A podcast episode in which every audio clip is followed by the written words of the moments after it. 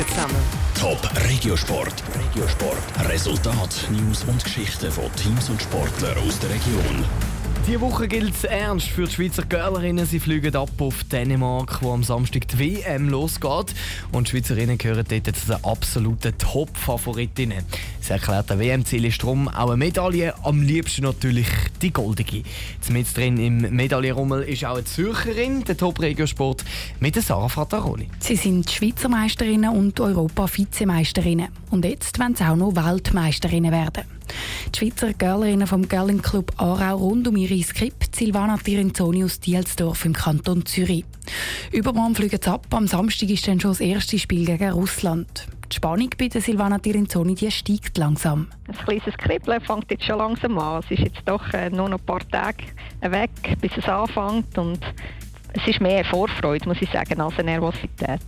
Also schlaflose Nächte habe ich nicht. Aber der Druck ist hoch. Die Schweizer Girlerinnen die sollen mit einer Medaille heimkommen aus Dänemark. Silvana Tirinzoni auf jeden Fall leitet keine falsche Bescheidenheit an den Tag. Also wir gehören sicher zum engeren Favoritenkreis. Da muss ich glaube auch nicht irgendwie zu bescheiden sein. Das ist wirklich ähm, ein Ziel, das wir haben, eine Medaille und wissen aber natürlich gleichzeitig, dass es nicht wird einfach sein. Wir haben eine starke Konkurrenz. Zu dieser Konkurrenz gehört zum Beispiel Schweden, wo der Schweiz an der EM letztes Jahr den Sieg weggeschnappt hat. Auch Kanada, Korea und Japan haben dieses Jahr starke Teams am Start, sagt Silvana Tirenzoni. Aber die Schweizerinnen haben es dieses Jahr bei fast jedem Turnier aufs Podest geschafft und müssen sich vor dieser Konkurrenz darum nicht verstecken.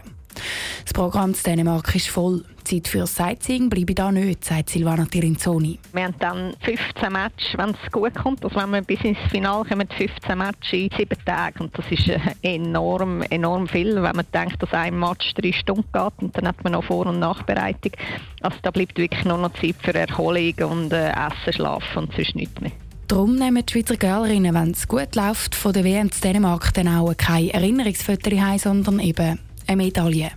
Top Regiosport, auch als Podcast. Mehr Informationen gibt's auf toponline.ch.